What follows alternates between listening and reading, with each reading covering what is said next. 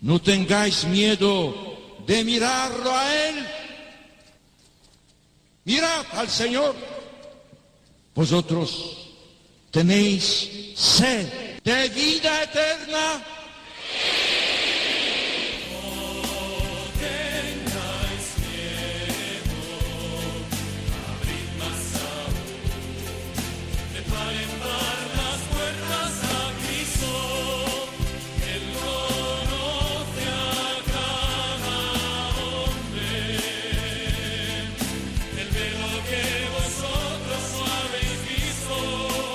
Comienza No tengáis miedo con el padre Juan Francisco Pacheco.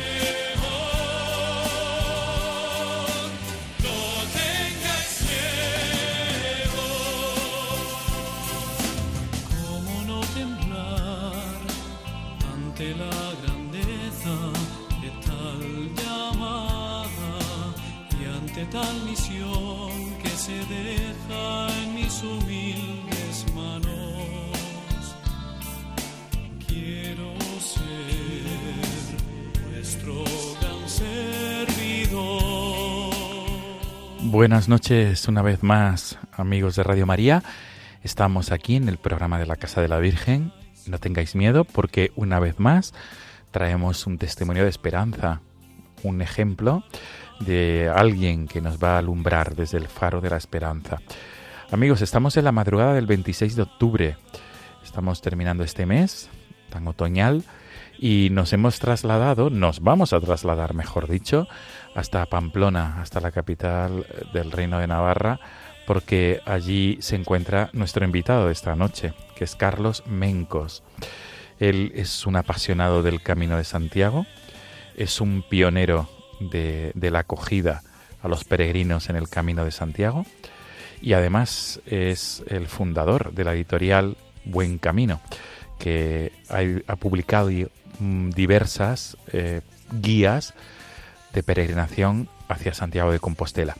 ¿Por qué todo esto? Porque recordamos, amigos, que estamos aún en año jacobeo. Hasta el próximo diciembre estamos en este año santo compostelano.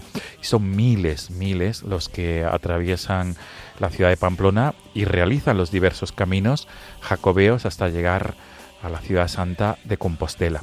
Por esa razón nos acompaña, nos va a acompañar enseguida Carlos Mencos desde Pamplona. Amigos, este es el sumario. Gracias por acompañarnos, gracias por ser fieles a esta cita quincenal. Comenzamos.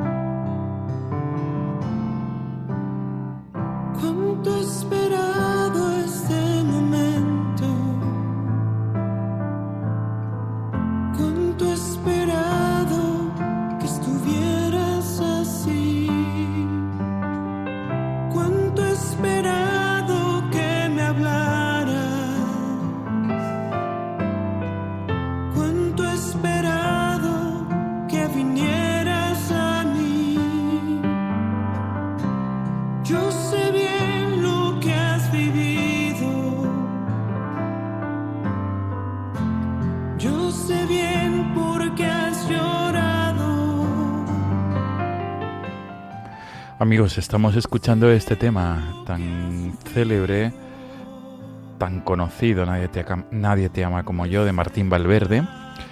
Y es porque nuestro invitado, Carlos Mencos, es un tema uno de los temas que le apasiona, que le, que le ayuda, que le gusta. Saludamos en más dilación a Carlos. Carlos Mencos, buenas noches y bienvenido. Buenas noches, muchas gracias. Gracias por estar aquí con nosotros en Radio María. Encantado. Carlos, la primera pregunta de recibo. ¿Por qué este tema de Martín Valverde? Porque quería asociarlo al, Camino de Santiago y, el Señor eh, nos, nos espera y nosotros esperamos la llamada a veces sin saberlo y en el camino se despierta muchas eh, sensibilidades que abren eh, al peregrino a Dios y entonces se dan cuenta de esa espera y responden a la llamada. Qué bueno. Pues sí, además tienes mucho tienes mucho que contarnos en esta madrugada de 26 de octubre acerca de la acogida a los peregrinos y cómo bueno, anécdotas tendrás tropecientas mil. Así que vamos a subir el volumen, vamos a disfrutar de este tema de Martín Valverde y ahora enseguida continuamos dialogando. Yo sé bien lo que me dices, aunque a veces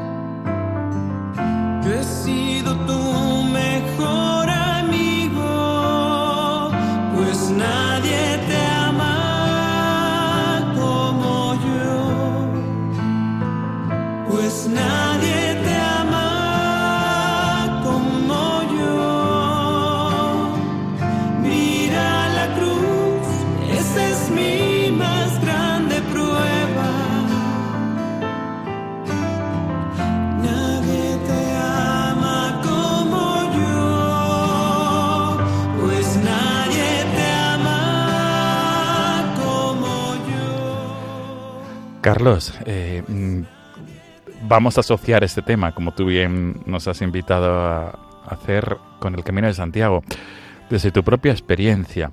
Antes de nada, antes de que tú te presentes a los ambientes de, Radio María, decir que eres padre de familia, esposo, residente en Pamplona.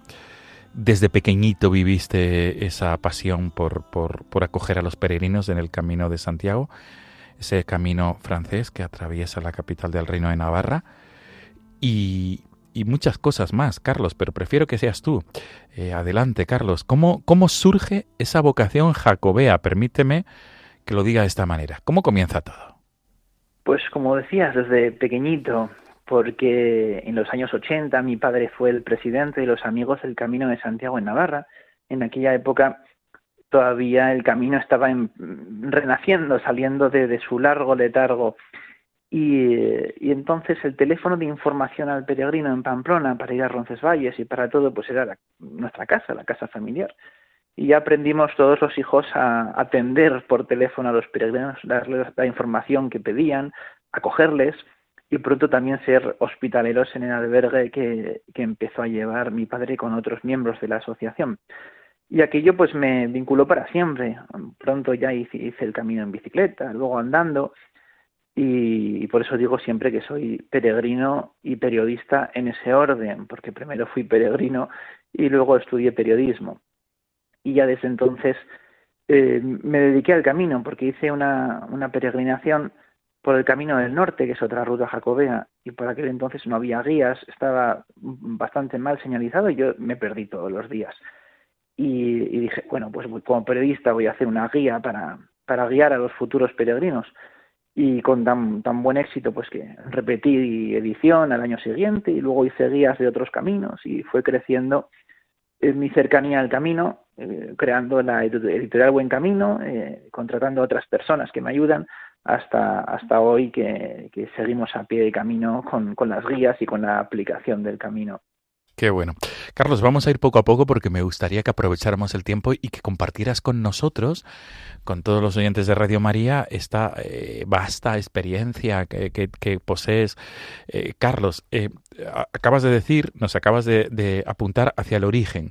Desde niño, con tus padres, en tu familia, tu padre fue el presidente de la Asociación Amigos del Camino de Santiago de Pamplona, ¿verdad? O de Navarra. No sé si. Sí, de Navarra se llama, pero bueno, la sede es en Pamplona. La sede es en Pamplona. Por tanto, ¿qué recuerdos tienes? Me gustaría que, que, que glosaras esos momentos desde niño, porque podemos decir que ahí cayó la semilla esa pasión jacobea. ¿Qué recuerdas de niño en tu casa, con tus padres? ¿Qué, qué, qué te decían ellos? ¿Qué te decía tu padre respecto a esta actividad? Porque me imagino que tu padre eh, lo hacía, digamos, con, ese amor y ese servicio a Dios y a la Iglesia y por dar a conocer la, tumba del apóstol. Sí, pero no recuerdo que nos dijera, sino más bien eh, actuaba, ¿no? Y nosotros le acompañábamos y aprendíamos viendo cómo aquellos primeros peregrinos de los años 80 venían, además eran muchos extranjeros, y pues desde nuestra corta edad pues quedábamos asombrados de esa gente sudorosa y mal afeitada que llegaba andando desde Francia, desde Alemania, por el, camino del tal Santiago hasta, hasta Compostela. Y, y pues bueno, era una, una cosa que nos asombraba y, y decíamos, ¿qué, ¿qué tendrá este camino? ¿Qué, ¿Qué llamará a estas gentes que vienen andando además, ahora que hay coches que vienen andando hasta Compostela? Y esa, esa curiosidad infantil, pues rápidamente nos unió. Y me acuerdo, tengo recuerdos de acompañar a mi padre al albergue de peregrinos. Yo tendría ocho o diez años y, y ver cómo les acogían. Un albergue, pues claro, en aquel tiempo pues era un, era un techo con, con camas y agua y no había más, pero era más que suficiente para lo que se necesitaba. Y, y siempre pues me sorprendía esa vivencia tan extraña y pensando, algún día yo quiero ir también a Compostela a ver qué es, qué es lo que hay ahí, qué les llama a estas personas. ¿Cómo, cómo trabajaba tu padre? Quiero subrayar esto porque además sería el pionero él de, de solicitar a la autoridad competente que existiera un albergue, ¿verdad? Que había que acoger a esos peregrinos. Sí, bueno, el pionero eran un grupo de, de entusiastas por el camino que que decidieron por dónde tenía que ir el camino históricamente, lo señalizaron y entre todos pues crearon eh, en Navarra nuestra asociación y en otros lugares otras asociaciones para, para empezar desde cero. Y, y era, eh, era el entusiasmo de algo que sabes que lleva ahí enterrado mucho tiempo y que lo está sacando a la luz, que ya había comenzado en los años, principios de los años 80, vino el Papa Juan Pablo II al encuentro con los jóvenes en Santiago comenzó a resurgir todo y era el poder eh, ser partícipe de, un renacimiento que ha sido eh, histórico por los cientos de miles de personas que han venido detrás. Y yo veía el, entusiasmo, sobre todo, de, intentar sacar de la nada albergues, señalización con botes de pintura amarilla, eh, lugares de, acogida, de encuentro con los peregrinos, era, era todo nuevo y eso es eso da mucha, mucha ilusión. Desde luego. Claro que sí, Carlos. Y Carlos, ¿cómo, cómo es el camino de Santiago en Navarra? Mm, ¿Desde dónde comienza? Digamos, Navarra tiene una parte importante de ese camino francés. ¿Cómo es el camino de Santiago? ¿Cómo, cómo se puede describir? Pues es mm, variado, como es todo el camino. Si, si ponemos como punto de inicio eh, Saint-Jean de Pied-de-Port en Francia, que en realidad el camino no tiene punto de inicio porque empieza en la puerta de casa de cada uno, pero por poner un, inicio simbólico en el que comienzan muchos, primero tienes que atravesar los Pirineos, que es subir desde cero metros hasta 1400 metros de altura, que eso pues es bastante duro para empezar un, un recorrido de 800 kilómetros. Y luego ya vas descendiendo el Pirineo por zonas de bosque, pueblos pequeños, hasta llegar a Pamplona, ya a la capital. Y tras atravesar el puerto del Perdón comienzan la zona de, campos y ya de viñedos, porque nos estamos acercando a La Rioja. Y es una variedad como la hay en todo el camino, ¿no? La, Rioja con sus con sus viñedos y luego subir ya eh, por los bosques de Oca hasta la meseta, la larga meseta de 300 kilómetros en Castilla y en León, y luego el Bierzo, ese paraje casi mediterráneo, y entrar ya en Galicia. Son todos parajes diferentes, pero que forman una unidad. O sea, el peregrino, eh, para disfrutar y aprovechar eh, al máximo el camino, debe hacer un recorrido largo, ¿no? Ahora se puede empezar en Sarria, que está a 100 kilómetros, pero, pero ahí no vives intensamente lo que han vivido otros peregrinos eh, antes que tú. Entonces, un, camino largo que te ayude en Navarra a situarte, a que te salgan las primeras ampollas, a sufrir, que te ayude en, en La Rioja a ir ya cogiendo el ritmo que ya te vas acostumbrando, la larga meseta para, para el periodo de introspección, para conocerte a ti mismo, para encontrarte con otros peregrinos, para encontrarte con Dios. Y ya el desenlace de Galicia, ya para ir enfilando hacia el final, hacia la meta, que no es la meta, sino es la puerta para volver a nuestra casa donde tenemos que aplicar todo lo que hemos aprendido en los 800 kilómetros de camino. Qué bueno. Carlos, estamos aún en año jacobeo. No sé si habéis podido contabilizar en Navarra o en Pamplona los peregrinos que han pasado a lo largo de este, de este año jacobeo. 2020, subrayo 2022.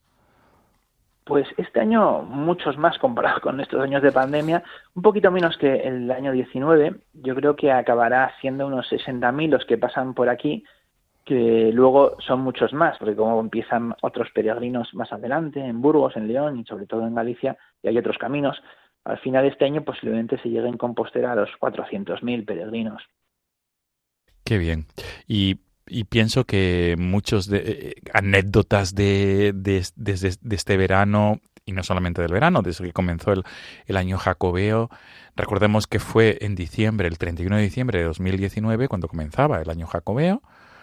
Se, se pidió a la Santa Sede que se prorrogara por el tema de la pandemia y se va a clausurar pues el, el último día de diciembre, si Dios quiere, de, de este 2022.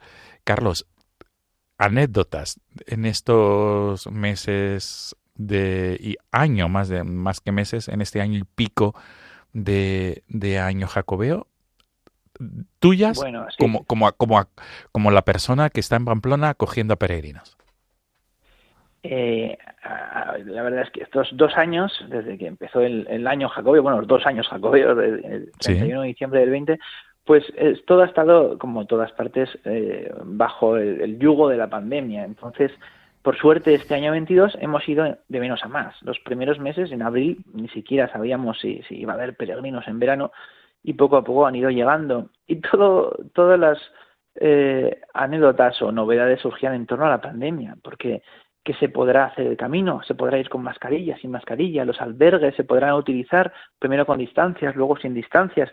Y como ha sido todo tan rápido y a veces un poco caótico, pues llegaba un momento en que no sabías qué se podía hacer y qué no se podía hacer en el camino y en los albergues. Y ni siquiera nosotros lo teníamos claro, porque en algunas comunidades se permitían las cosas, en otras otras. Entonces era un poco complejo. Pero lo bueno es que el capítulo acaba bien y, poco a poco ha ido a mejor.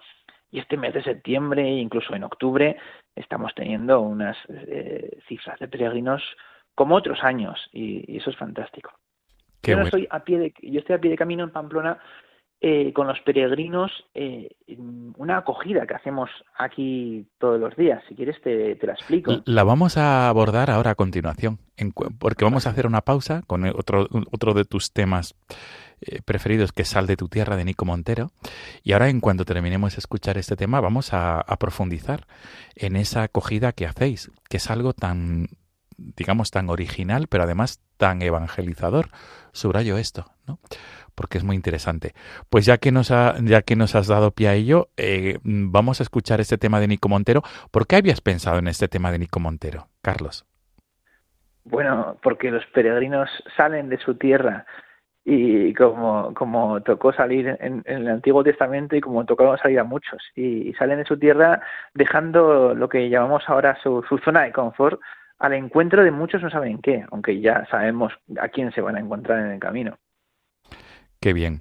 Pues con tu venia vamos a vamos a subir el volumen y vamos a escuchar este tema de Nico Montero, Sal de tu tierra.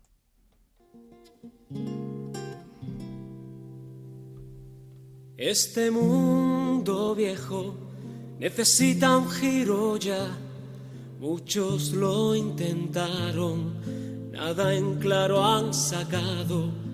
Hay quien ya está cansado y también nosotros a veces perdemos la atención. Este mundo viejo necesita un giro ya. Muchos lo intentaron, nada en claro han sacado. Hay quien ya está cansado y también nosotros a veces perdemos la atención. Sal de tu tierra, te dice el Señor, no mires al suelo, no huyas de mi voz. Sal de tu tierra, de la mediocridad, afianza tu callado y ponte a caminar. No te faltarán la angustia y el miedo, pero sabes que es más fuerte la razón que te mueve. No vas en solitario, somos un pueblo en marcha construyendo el mañana.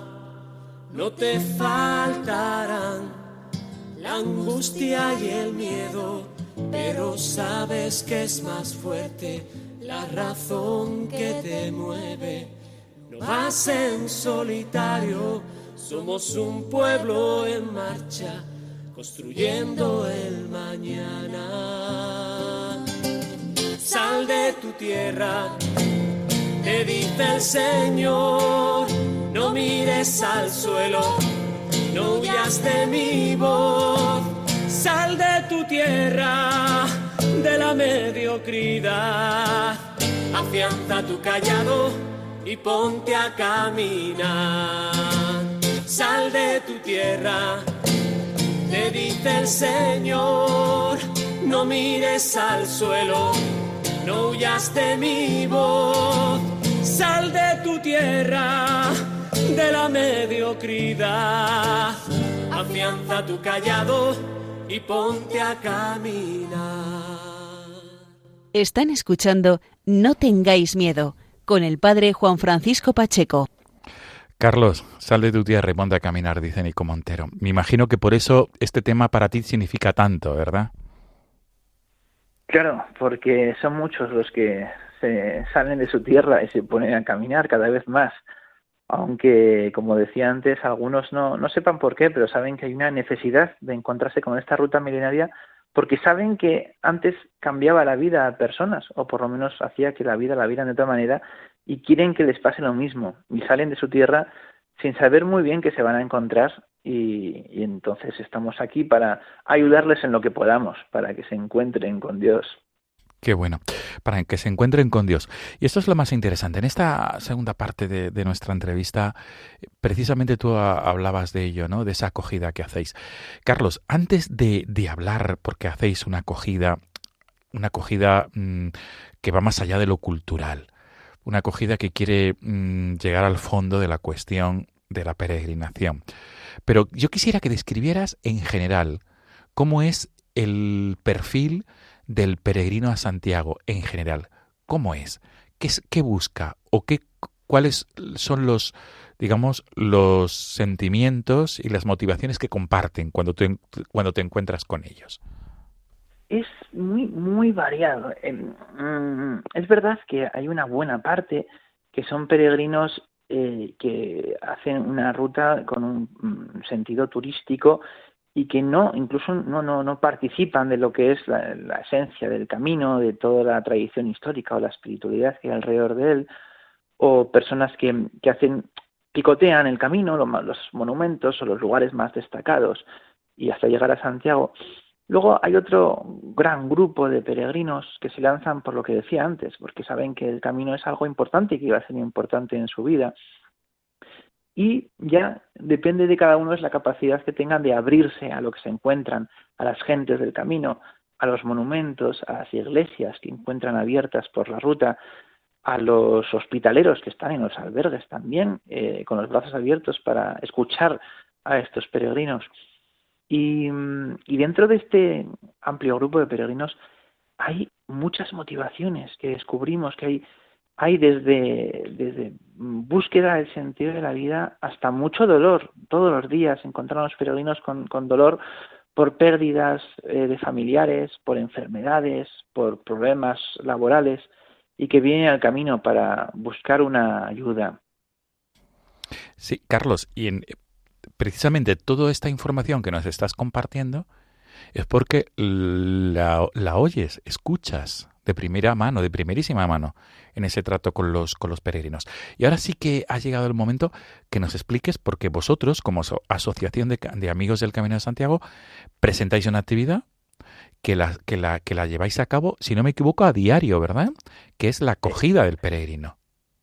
Eh, sí, efectivamente, somos, bueno, somos voluntarios, hay algunos de la asociación, otros no, o sea, es una actividad que ha surgido de una manera un poco mm, de improviso para dar una respuesta, porque no, somos solo en Pamplona, sino en los últimos 8 o 10 años en varios lugares del camino, pues se intenta dar una respuesta a esta búsqueda de los peregrinos y se hace pues lo que pueden. En unos lugares una oración, en otros lugares una misa con bendición del peregrino, una cena con encuentro de peregrinos, un refugio, los que pueden, un refugio eh, católico para acoger a los peregrinos. Y mm, hay una creciente respuesta porque vemos que, hay un grupo que no es mayoritario, pero hay un grupo de, peregrinos que, desean que el camino les llene, les cambie la vida y tienen un sentimiento de búsqueda. Nosotros concretamente en Pamplona les convocamos todos los días a las seis de la tarde para hacer dos cosas. Primero, eh, una, una visita, concretamente hemos elegido la iglesia de San Saturnino, el patrón de la ciudad, y allí les enseñamos eh, uno de los retablos, porque al final hay que elegir, hay mucho por enseñar, pero desde un punto de vista eh, catequético, a ver si me explico. Muchos de los peregrinos que vienen tienen un sentimiento de búsqueda, pero, pero puede que ni siquiera sean católicos o que muchos de ellos ni siquiera han estudiado religión en el colegio. Entonces, no, no, no tienen este conocimiento que los que eh, hemos tenido religión en el colegio o lo hemos vivido pueden llegar a tener. Entonces entran en una iglesia y no saben qué es, pero, pero algunos desde nada, o sea, desde ni, los santos, ni la Virgen, ni que hace una cruz con un señor, o sea, no, no, un conocimiento, eh, un desconocimiento, pero que a la vez es una oportunidad increíble, o sea, es fascinante porque no vienen eh, con, con un sentimiento de, de indiferencia, sino de, de un sentimiento de curiosidad y de búsqueda.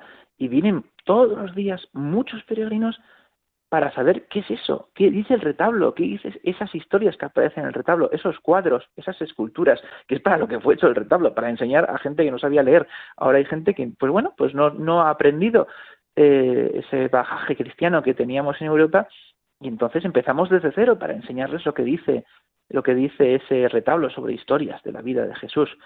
Eso en una primera parte. Y luego tenemos una segunda parte que hacemos una oración con ellas. Es, es un, una oración confesional, no disimulada, pero respetuosa con todos y para acompañarles. Es que hacemos una oración con todos ellos, luego un tiempo de, de silencio con, con, música para que reflexionen qué es lo que buscan o qué es lo que han encontrado en el camino y luego si quieren pueden compartirlo con todos los demás.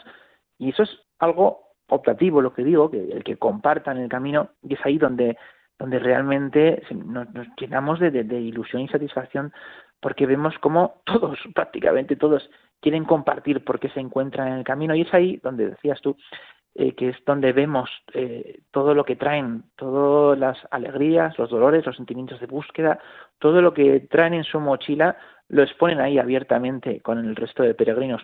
Y los que no, tenemos un libro donde pueden, les invitamos a escribir quien quiera, Mm, por lo que vamos a rezar esa noche, porque no solo rezamos con ellos, sino rezamos por ellos y lo que escriben en un libro, pues rezamos por esas motivaciones. Y ahí, ahí sí, sobre todo, escriben cosas que tienen guardadas en su corazón que, dices, madre mía, ¿no? Porque si te encuentras con esos 15, 20, 25 peregrinos que vienen al día, si te los encuentras por la calle o en un bar o en cualquier lado, dices, pues bueno, unas personas normales y corrientes, pero luego allí te das cuenta que todos tienen una carga profunda en su interior que comparten con todos y dices, ¿quién iba a pensar que traían esto al camino y que tienen tan, tanta sensibilidad, están abiertos a tantas cosas? Y, ahora que, parece que, las iglesias se vacían, es que solo veo esperanza en un camino en el que todos los días te vienen decenas de personas con ganas de que de ser acogidos, con ganas de ser escuchados y con ganas de aprender. Qué bueno. Y, y después de esta oración les invitamos a misa de siete, que acaba con bendición del peregrino, y que incluso hay días que en la misa hay más peregrinos que los propios parroquianos, es decir, que, que es un, un, un, acicate, desde luego. Un conjunto de personas a los que hay que atender y además con gran satisfacción porque es que quieren ser atendidos. Qué bueno. Por tanto, en general, percibes que esa acogida que hacéis, esa acogida tan, tan, tan digamos, tan original, pero además tan, tan, tan cristiana, digamos, porque pienso que es, forma parte esta acogida que hacéis del, del, del, de cómo, de, las motivaciones también, de cómo surgiría aquel primer camino de Santiago, los peregrinos de la Edad Media, cuando iban hacia la tumba del apóstol. Vosotros estáis percibiendo que es una respuesta muy positiva, cada vez más. Muy positiva eh, todos los días, sí, sí, sí. Este año, más que el último año que lo hicimos, que fue antes de la pandemia, y va creciendo que no son todos, ¿eh? ya digo, pues al día vienen a Pamplona 200, 300 peregrinos, es una parte muy pequeña los que vienen a este encuentro, pero más que suficiente, porque tampoco podríamos aspirar, eh, conseguir mm, eh, atender a todos si vinieran mucho más, pero ya solo con, todos los que vienen es, es, eh, es maravilloso, porque el camino les va a ayudar muchísimo. Piensa que estamos en Pamplona, Pamplona les quedan 750 kilómetros hasta Santiago, tienen todo un mes para pensar y meditar lo que les los que van a ir, lo que van a ir encontrando. Nosotros solo ayudamos a situarlos porque andan un poco pues dispersos, hay muchas llamadas en el camino cuando eres peregrino, que es los, la naturaleza, los monumentos, otros peregrinos, eh, la, la, gran ciudad, y nosotros les invitamos a centrarse, a centrarse en los motivos por los que han venido al camino y a que todos los días pues se planteen eh, eh, mm, dar respuesta, buscar la respuesta a ese motivo que les traen al camino, que aprovechen para hablar con otras personas, con otros peregrinos, con los hospitaleros que hay a pie de camino, que aprovechen el poder entrar en, las iglesias que estén abiertas. Y sabemos, porque estamos en contacto, eh, las acogidas que hay a lo largo del camino, que muchos de estos peregrinos van cambiando a lo largo de la ruta, van cada vez eh, dándose cuenta que, que, están saliendo al encuentro de Dios y que Dios sale a su encuentro en el camino. Y sabemos también que llegan a Santiago, que es un punto eh, tremendamente emblemático para acabar con la vida que traían. Y allí, en los confesionarios de la catedral, son muchos los que se confiesan, igual por primera vez en años. Eh, para, volver a esa, a, esa unidad con Dios que tenían perdidas igual desde la infancia. Y otros muchos que ni siquiera eh, eran católicos o que no habían recibido ningún tipo de, educación católica, pues tienen, dan sus primeros pasos para participar como cristianos en su ciudad y que, por cierto, esos peregrinos eh, que, no han recibido la, la, educación cristiana, pero que se, se, inician en el camino, son unas personas yo creo que mucho más eh, abiertas y con más ganas que algunos cristianos que llevamos de toda la vida, como decimos, ¿no? los que hemos sido educados en ellos. Sin duda. Ellos tienen mucha más, más ilusión y, y es maravilloso el, poder ayudarles, aunque sea un poquito, en este camino hacia, hacia Dios. Sin duda, Carlos. Carlos, esta actividad, cuando llegue el 1 de enero de 2023, ¿pensáis continuarla? Sí, sí, por supuesto. En invierno pararemos porque no hay peregrinos prácticamente en invierno, pero es el tiempo perfecto para repensar la actividad, mejorarla, pues con algunas nuevas oraciones o algunos nuevos santos o como lo que podamos hacer o buscar nuevos voluntarios si quieren apuntarse para, para volver a, iniciar otra vez el, curso jacobeo, que sobre todo entre marzo y, octubre. Qué bien. Además de eso, hemos hablado muy poco de la editorial Buen Camino. Eh, tú como comunicador, decías antes al comienzo del programa, que, que, veías que se necesitaba, se necesitaban guías para el peregrino. Digamos, por favor, explícanos un poco más que la editorial Buen Camino que tú diriges, que tú fundaste, el peregrino hacia Santiago de Compostela, que se puede encontrar. Además, eh, tecleando editorialbuencamino.com, Allí tienen todo, todo lo necesario. Pero, ¿cómo surge esto y qué, en qué trabajáis constantemente? Porque, si no me equivoco, también hay una aplicación, una app para el peregrino. Sí, durante años hemos hecho guías impresas, eh, pero hace ya nueve años creamos la aplicación Buen Camino de Santiago porque era una alternativa buena en tener la, guía en el móvil y quitarte 300 gramos de peso, que todo ayuda en una mochila en el camino. Y, y desde entonces ha ido creciendo y, tenemos ahí ya 30 rutas jacobeas que hay muchas por Europa, tenemos 30, en seis idiomas, en español, inglés, francés, alemán, italiano y chino. Y la idea es eh, poder ayudarles desde estas guías para, para ir a Santiago. Y este año, por ejemplo, ha sido espectacular porque ya casi todos usan el móvil y nuestra aplicación pues sale la primera al teclear Camino de Santiago y se lo han descargado hasta ahora pues 170.000 peregrinos solo en este año 2022. Qué bueno. Por lo tanto, sabemos que llegamos a muchísimos peregrinos. Pero también yo, o sea, no solo soy periodista y peregrino, y obviamente también soy eh, cristiano que deseo eh, ir al cielo e intentar llevarme a otros. Entonces, como les digo a mis compañeros de editorial, las guías no son para que tengan un buen camino, sino también para ver si tienen un buen camino hacia el cielo. Hay que ayudarles. Sin duda, sin duda, Carlos Mencos, sin duda. ¿Qué, qué, el, el, usuario al utilizar la app, eh, el buen camino, ¿con qué se encuentra? Porque me imagino que no solamente se encontrará los hitos para poder caminar, sino algo más, ¿verdad? Pues se encuentran con todo lo que necesitan. Unos necesitan más, otros menos, otros nada, pero nosotros tenemos ahí desde lo básico que es pues, el mapa, el perfil, los alojamientos, los puntos de interés, hasta cosas más completas como un planificador de etapas y luego también pues una guía del peregrino propiamente dicha, una guía para, con oraciones o meditaciones para cada día en, en el idioma respectivo que use el peregrino para acompañarlos a lo largo de toda la ruta al final el objetivo es que, en la aplicación puedan encontrar todo lo que necesitan de información para poder ir al camino de Santiago. Qué bien. Carlos, ¿qué, es lo que... Y esto ya es una pregunta muy personal. Eh, todo esto que ha ido poniendo la providencia en tu camino, ¿a ti en, en qué manera te ha ayudado a, a, ser mejor persona y sobre todo a tener clara tu vocación de servicio a la sociedad? ¿En qué medida? En, mucho, sobre todo, las, más que, la propia editorial, las acogidas al peregrino, que es donde te das cuenta todo lo que traen los peregrinos eh, dentro, que no lo ves, que tú físicamente no lo ves y que a veces, eh, pues, eh, como pecador juzgo a los demás sin darme cuenta todo lo que llevan dentro. Entonces aprendo a, a respetar a, a los peregrinos y a acompañarles en la medida de mis posibilidades para ayudarles en el camino, cada uno a su ritmo, cada uno desde donde parte, sin querer imponerle nada, porque sé que yo solamente soy un medio y que el camino es muy largo y, el Señor y sobre todo Santiago también les va a ayudar a centrarse y si ellos van bien abiertos, pues les va a cambiar la vida. Carlos, y ahora una pregunta de perogrullo.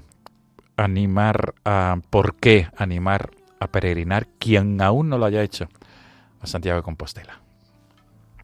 Pues eh, no, entiendo por qué no lo han hecho. O sea, una ruta que les cambia la vida, que les va a ver, van a ver la vida de una manera diferente, para conocer a otros peregrinos, conocerse mucho mejor a sí mismo, para encontrarse con Dios. Es una oportunidad que está además aquí, en los que estamos en España, la tenemos a pie de, calle, casi como quien dice. Así que eh, no, no hay que perder esta oportunidad. Es difícil encontrar el tiempo, si lo piensas, en frío, pero es que no hay que buscar el momento adecuado, hay que, hay que lanzarse al camino y, aprovechar la ruta. Has repetido varias veces, Carlos, estamos terminando la entrevista, eh, te cambia la vida. Y lo has repetido y, e insistes. ¿no? Me gustaría este punto final, ¿por qué cambia la vida el camino? Porque sales de, de, esta cultura occidental un poco estresante en, las que, en la que vivimos a una ruta muy tranquila en la que tus problemas del día a día van quedando atrás conforme pasan los, las etapas. Y entonces eh, ves mucho mejor eh, la, por qué estás en, en, en, la Tierra y cuáles son tus objetivos vitales o qué es lo importante en la vida. Y eso ayuda muchísimo obviamente. Y cuando llegas a Santiago y luego vuelves a tu casa, pues puedes eh, practicar lo aprendido o puedes volver a tus rutinas diarias. Eso ya depende de cada uno y de la, energía que traiga. Pero desde luego la oportunidad está ahí, en el camino. Ese encuentro con uno mismo ayuda mucho porque el día a día no te lo permite. Qué bien. Carlos Bencos, agradecerte muchísimo, muchísimo que nos hayas acompañado en esta madrugada, en este programa No tengáis miedo. Nos has iluminado muchísimo desde tu experiencia con este testimonio de esperanza, de esperanza vinculada con la peregrinación en el Camino de Santiago y en la vida, como acabas de, manifestarnos.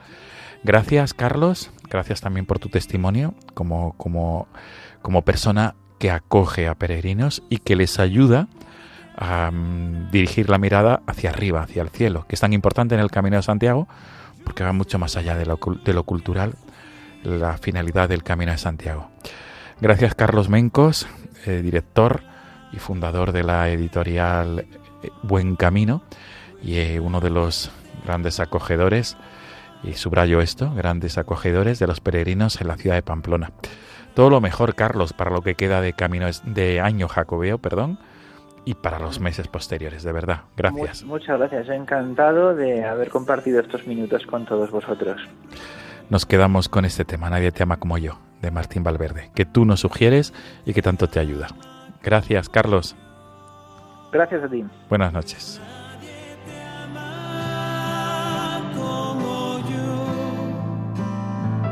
Pues nadie te ama como yo. Mira la cruz, fue por ti,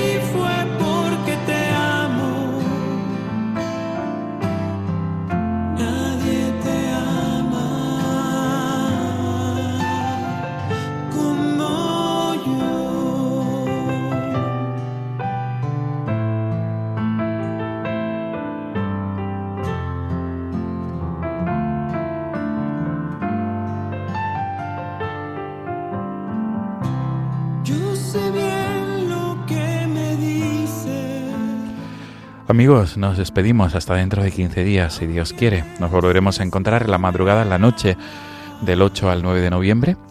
Gracias una vez más por ser fieles a esta cita quincenal y sobre todo dejaros el correo electrónico del programa para cualquier tipo de sugerencia, petición, comentario. No tengáis miedo, arroba radiomaria.es. Repito, no tengáis miedo, arroba radiomaria.es. Gracias amigos y hasta dentro de 15 días. Buenas noches siempre